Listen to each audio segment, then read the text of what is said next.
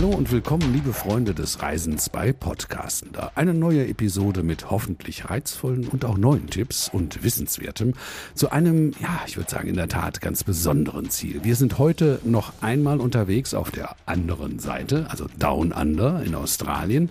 Vor, ich glaube, zwei, drei Wochen erst haben wir eine Menge über das Northern Territory gelernt und heute werden wir diesen Schatz an neuen Eindrücken erweitern und ergänzen. Dank zwei Expertinnen nämlich, die uns heute nach Queensland führen, das seinen Spitznamen Sunshine State nicht ohne Grund trägt und auch nicht nur wegen des Wetters. Stefanie Hübner ist heute bei uns. Sie ist Regional Manager Europe bei Tourism and Events Queensland. Hallo Stefanie. Hallo zusammen. Und Sandra Lange ist wieder dabei, denn als Product Managerin Australien, Neuseeland und Südsee kennt sie das der Touristikportfolio in Down Under bis ins Detail. Ich sag mal Good Day, liebe Sandra, und starte dann direkt hinein ins Abenteuer. Was meinst du? Wollen wir nicht mal mit etwas Nachhilfe anfangen? Ist vielleicht nicht schlecht. Was müssen wir grundsätzliches wissen zu Queensland? Also der australische Bundesstaat Queensland liegt im Osten des Landes, ist circa fünfmal so groß wie Deutschland und ab Deutschland mit ähm, Fluggesellschaften wie zum Beispiel Singapore Airlines, Emirates, Qatar und Cathay Pacific und natürlich noch einigen mehr in rund 21 Stunden reiner Flugzeit erreichbar. Internationale Flughäfen in Queensland sind zum Beispiel in der Hauptstadt des Bundesstaates, in Brisbane und in Cairns zu finden. Ähm, Queensland, äh, sagtest du ja eben schon, ist auch bekannt als ähm, Sunshine State mit rund 300 Sonnentagen pro Jahr. Und es scheint nicht nur viel die Sonne, sondern auch die Temperaturen sind fantastisch. Das recht im Norden gelegene Cairns hat eine durchschnittliche Temperatur zwischen 22 und 29 Grad. Brisbane, das rund 1700 Kilometer weiter südlich liegt, ähm, bietet 18 bis 25 Grad. Davon können wir hier in Deutschland momentan nur träumen. Queensland ist ein ganzjähriges Reiseziel. Ich würde jedoch für den tropischen Norden aufgrund stärkerer tropischer Regenfälle in unseren deutschen Wintermonaten zur Reisezeit zwischen April und November raten. Brisbane und der Süden sind hingegen ganzjährig zu empfehlen. Mal eben 1700 Kilometer zwischen diesen beiden Städtchen. Naja, da kommen wir gleich nochmal drauf zurück. Aber nach deiner Einführung, Sandra, würde ich gern sofort tief einsteigen, tiefer einsteigen. Und äh, damit du, Steffi, da so richtig aus dem Vollen schöpfen kannst, da frage ich mal schön allgemein allgemein. Ne? Was macht Queensland denn eigentlich so einzigartig? Ja, das ist eine gute Frage. Es gibt so viele Dinge. Queensland bietet grünen Regenwald, türkisblaues Meer, fantastische Strände, dann natürlich das Great Barrier Reef, aber auch rotes Outback, Begegnungen mit Ureinwohnern und moderne Metropolen. Am bekanntesten ist, denke ich, das Great Barrier Reef, das sich über 2300 Kilometer entlang unserer Küste erstreckt. Brisbane ist unsere Hauptstadt und unser Haupteingangstor in den Bundesstaat. Die Stadt zeigt sich mit dem entspannten Lebensstil im Freien, für den Queensland auch so bekannt ist, mit zum Beispiel Rooftop-Bars, großartigen Restaurants und einer lebhaften Musik- und Kunstszene. Die Stadt hat aber zum Beispiel auch einen botanischen Garten, Nationalparks im Umland und einen Strand mitten im Zentrum der Stadt. Ja, Brisbane, also quasi so ein bisschen Queensland im Kleinen. Aber was erwartet uns, wenn wir weiterfahren? Wenn man dann so quer durch den Staat reist, wird man verschiedene Klimazonen durchqueren. Darauf ist Sandra ja gerade auch schon kurz eingegangen. Man wird die verschiedenen Tierarten und völlig unterschiedliche Landschaften sehen. Ich würde sagen, auf 6000 Kilometern Küste in Queensland findet mit Sicherheit jeder seinen perfekten Strand. Schon wieder Strand, das ist toll, aber äh, sicher ist das Outdoor-Erlebnis in Queensland mehr als nur ähm, entspannt im Sand zu liegen. In Queensland geht es vor allem auch um die Natur. Die weiten, offenen Flächen des Bundesstaates beherbergen einige der biologisch vielfältigsten Umgebungen der Welt. Bei uns in Queensland gibt es ganze fünf UNESCO-Welterbestätten. Dazu gehören unter anderem das Great Barrier Reef. Und die unglaubliche Unterwasserwelt dort spricht für sich selbst und kann auf viele verschiedene Arten erlebt werden. Dann aber auch uralte Regenwälder, der Daintree und der Gondwana-Regenwald. Du kannst zum Beispiel ganz im Norden bei Cairns ähm, in einer Gondel mit Glasboden über den Regenwald schweben und diese einmalige Natur genießen. Der tropische Norden ist dann auch der einzige Ort auf der Welt, an dem zwei UNESCO-Welterbestätten aufeinandertreffen, das Riff und der Regenwald. Und das ist wirklich was ganz Besonderes. Nicht zu vergessen auch Gari, Vielen bekannt als Fraser Island ist die größte Sandinsel der Welt, die zum Abenteuer in Queensland einlädt. Darüber hinaus gibt es bei uns in Queensland noch den besten Strand der Welt und zwei reiche indigene Kulturen. Wenn du das jetzt mal so zwischendurch auf den Punkt bringen müsstest, Steffi, was sind die Top-Argumente, meinst du, für das Outdoor-Erlebnis Queensland? Also in meinen Augen wirklich so die verschiedensten einmaligen Erlebnisse in der Natur, sei es Schwimmen mit Schildkröten, mit Mantarochen oder Walen am Great Barrier Reef oder auch beobachten, wie Schildkröten am Strand schlüpfen und dem Gesang der Wale lauschen im ersten Walschutzgebiet der Welt in Harvey Bay. Denn hier halten sich die wandernden Wale in den warmen und auch flachen Gewässern auf und bringen ihre Jungen zur Welt. Aber nicht nur das, es gibt auch im nördlichen Queensland vor der Küste von Townsville das einzige Unterwassermuseum in der südlichen Hemisphäre, dessen Hauptzweck darin besteht, die Besucher über den Schutz der Riffe aufzuklären. Die Kunstwerke wurden dort also so gebaut, dass auch wirklich Korallen angepflanzt werden können, um die Wiederherstellung vom Riff zu unterstützen. Und dann im Outback von Queensland findet man eine wirklich endlose Weite, tiefe Schluchten, roten Sand, wahnsinnig tolle Sternenhimmel und in Winton kann man sogar sich auf die Spuren der Dinosaurier begeben. Hier sind einige der am besten erhaltenen Dinosaurierfossilien der Welt zu finden. Und was mich immer wieder begeistert in Queensland ist wirklich auch die Gastronomie. Es ist eigentlich ganz egal, wo man hingeht, man wird nicht enttäuscht. Es gibt super viele Möglichkeiten, auch die ganzen lokalen Produkte zu probieren, von Weingütern über Bierbrauereien im Nationalpark. Es gibt kleine Destillerien, Kaffeeplantagen, sogar eine Ingwerfarm oder auch Macadamia-Farm und, und, und. Und ich denke, so eine Macadamia-Farm klingt dann auch ganz besonders, oder? Also so ein Besuch auf einer Plantage, wo man nicht nur frühstücken kann, sondern dann auch über die Macadamia-Nuss ganz viel anderes noch lernt und viele Varianten probieren kann. Und die sind ja wirklich lecker, ne? besonders wenn sie so mit Schokolade überzogen sind.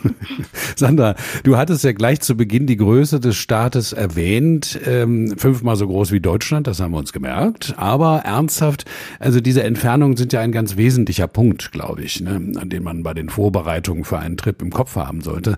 Wie erkundet man Queensland denn am besten? Also je nachdem, wie viel Zeit man hat, kann man sich natürlich entweder auf eine bestimmte Gegend in Queensland konzentrieren oder eben auch bei einer klassischen Rundreise, sei es im Camper, Mietwagen oder per Bus oder Bahn den ganzen Staat erkunden. Wenn man zeitlich ein bisschen eingeschränkt ist, gibt es super Inlandsflugverbindungen in Queensland. Man kann also zum Beispiel nach Cairns, Townsville, Hamilton Island oder auch ins Outback fliegen. Also die Auswahl klingt riesig. Ähm, du hast gesagt, so eine klassische Rundreise im Camper. Ähm, Gibt es dann auch eine klassische Route, so einen perfekten Einstieg? Ja, klar. Der Pacific Coast ähm, Way von Brisbane oder Gold Coast nach Cairns ist, denke ich, für den ersten Queensland-Besuch super geeignet und lässt sich ideal in zwei bis drei Wochen Reisezeit machen. Das sind dann, da haben wir sie wieder die 1700 Kilometer Fahrtstrecke und ähm, damit in etwa vergleichbar mit der Strecke von Berlin nach Barcelona. Ähm, zu den Höhepunkten entlang dieser Strecke gehören das grüne und bergige Gold Coast Hinterland mit dem Lamington ähm, Nationalpark mit subtropischem Regenwald, dann die abwechslungsreiche Sunshine Coast, die weltgrößte Sandinsel Fraser Island Island, hatte Steffi vorhin schon gesagt, und die Inselwelt des Great Barrier Reefs mit unter anderem den Whitsunday Islands.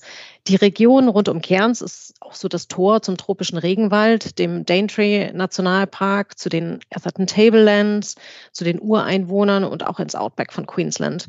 Überall gibt es Nationalparks, viel Wildlife, tolle Aussichtspunkte, kleine nette Ortschaften sowie traumhafte Strände, die sich wirklich super für einen Zwischenstopp eignen. Und natürlich das Great Barrier Reef, das man von vielen Städtchen entlang der Küste ansteuern kann.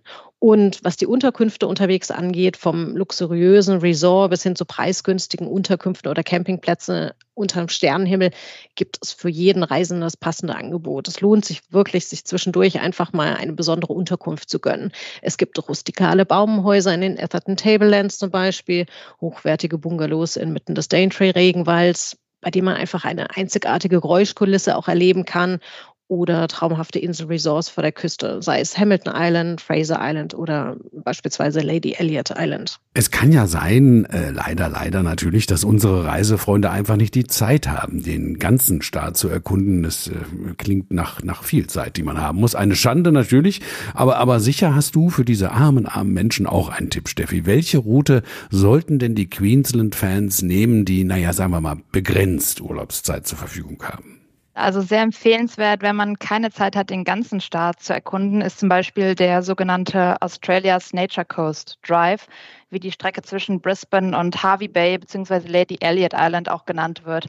Die Strecke ist ungefähr 350 Kilometer lang und man kann sie sehr gut in zum Beispiel sieben bis zwölf Tagen, sagen wir immer, fahren. Man kann dabei Stops im wunderschönen Hinterland der Sunshine Coast mit den Glasshouse Mountains und tollen Wasserfällen machen, durch malerische Dörfer spazieren oder auch hier wieder, ich habe es eben schon erwähnt, die einmalige Gastronomie mit einer Vielfalt von lokalen Farmers Markets, Bierbrauereien, Gin-Destillerien oder auch luxuriösen Seafood-Restaurants am Strand von Nusa genießen. Man sollte unbedingt, wenn man diese Strecke fährt, in den Nusa Everglades auch einen Halt machen.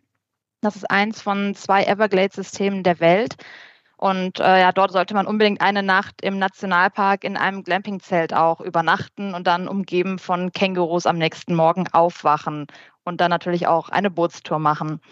Wenn man dann weiter Richtung Norden fährt, erwartet einen ein wirklich ganz besonderes Abenteuer. Hier wird der Strand quasi zur Autobahn. Man fährt den sogenannten Great Beach Drive bis nach Rainbow Beach und ist umgeben von farbigem Sand und mit viel Glück sieht man sogar vom Ufer aus Wale im Meer. Während der Wahlbeobachtungszeit von Juli bis November kann man dann auch von Harvey Bay aus natürlich bei einer der vielen angebotenen Touren Wale beobachten. Und man sollte hier unbedingt auch einen Ausflug nach Gary, Fraser Island, einplanen zur größten Sandinsel der Welt denn dort kann man dann in kristallklaren Seen schwimmen, man kann Schiffswracks sehen, es gibt sogar Regenwälder im Sand und ganz abenteuerlich kann man im Geländewagenbus über den Strand fahren, wo man dann mit viel Glück sogar einen Dingo sehen kann. Für mich absolutes Highlight dann am Ende dieser Tour ist der CO2-neutrale Flug nach Lady Elliot Island. Das ist das Tor zum südlichen Great Barrier Reef und eine Insel, wo man dann auch wirklich mit Schildkröten und Mantarochen im Riff schnorcheln kann.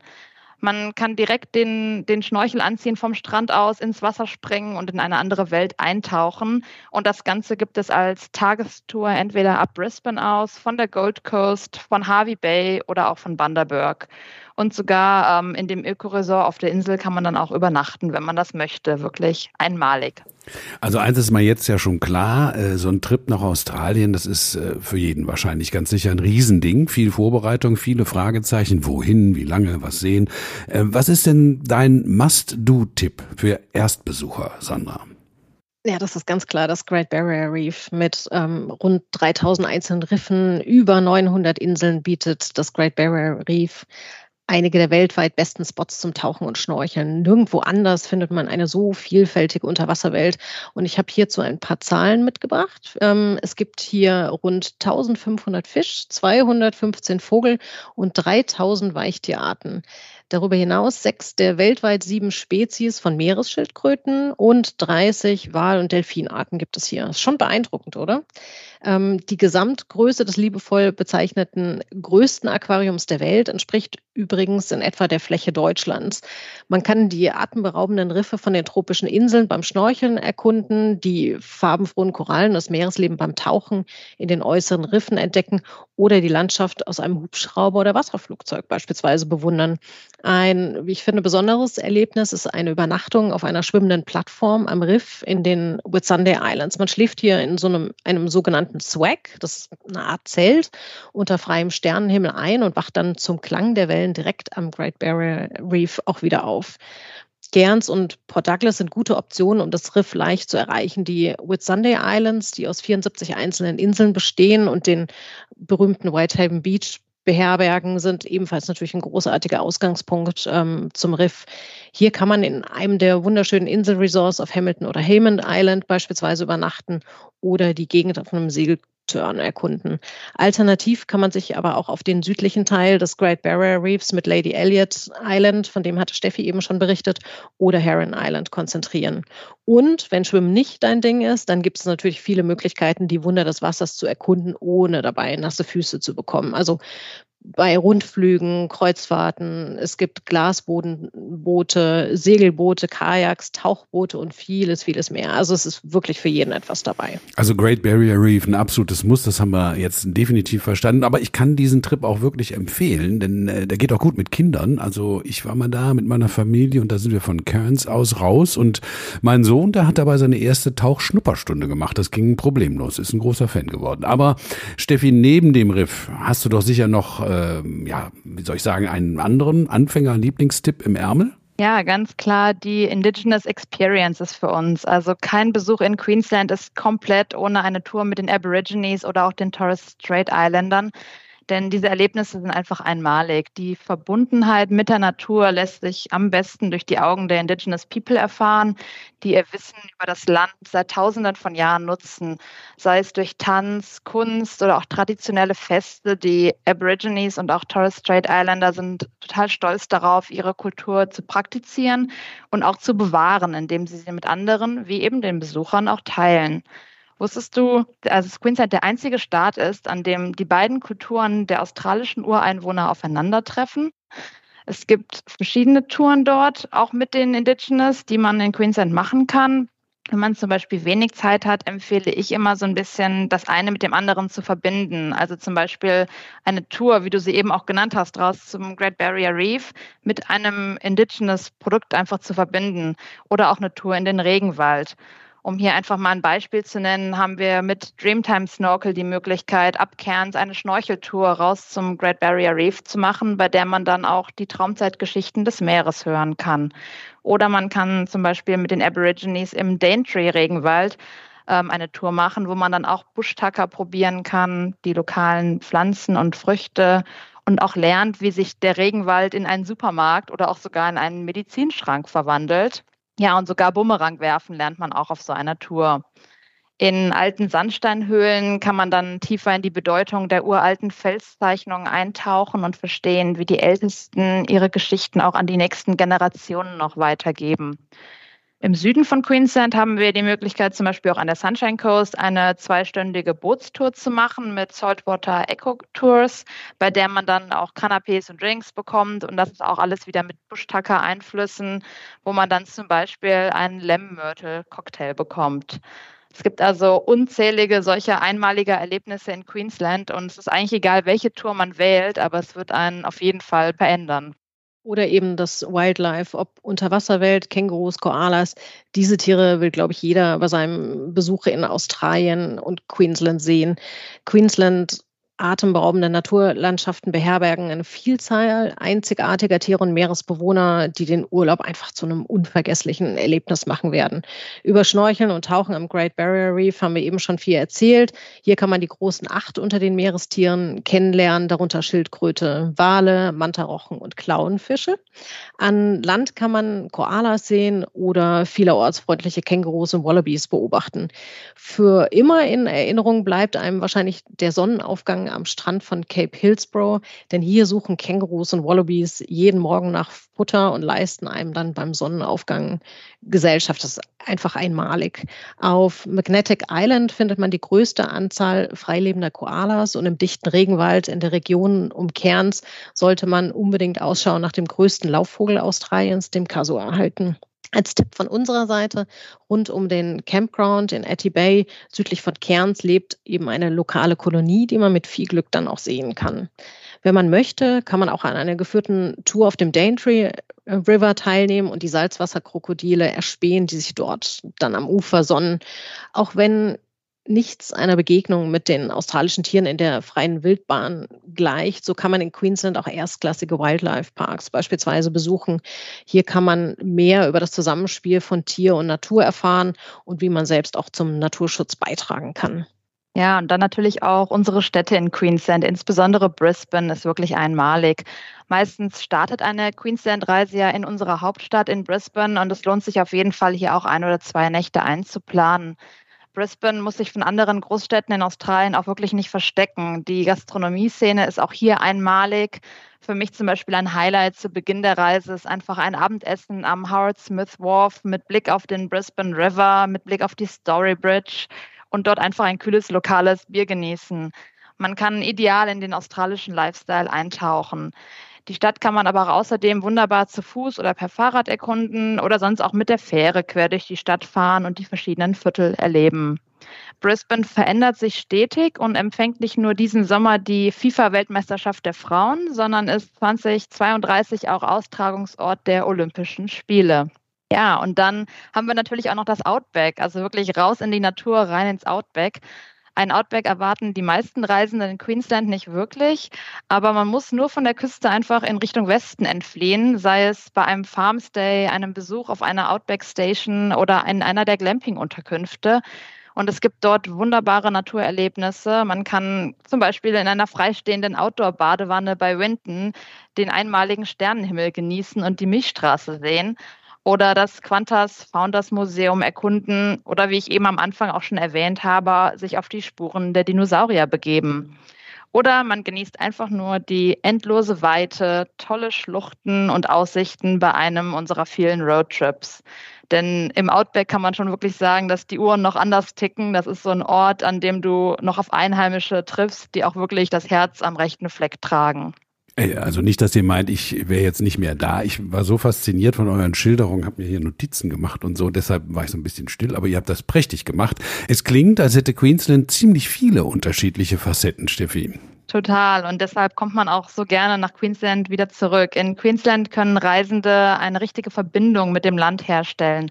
Es geht uns um echte Interaktionen und Erfahrungen, die man mit nach Hause nehmen kann all die einzigartigen Erlebnisse, die wir eben genannt haben. Sandra hat von der Übernachtung im Great Barrier Reef auf einer Plattform gesprochen, solche Erlebnisse.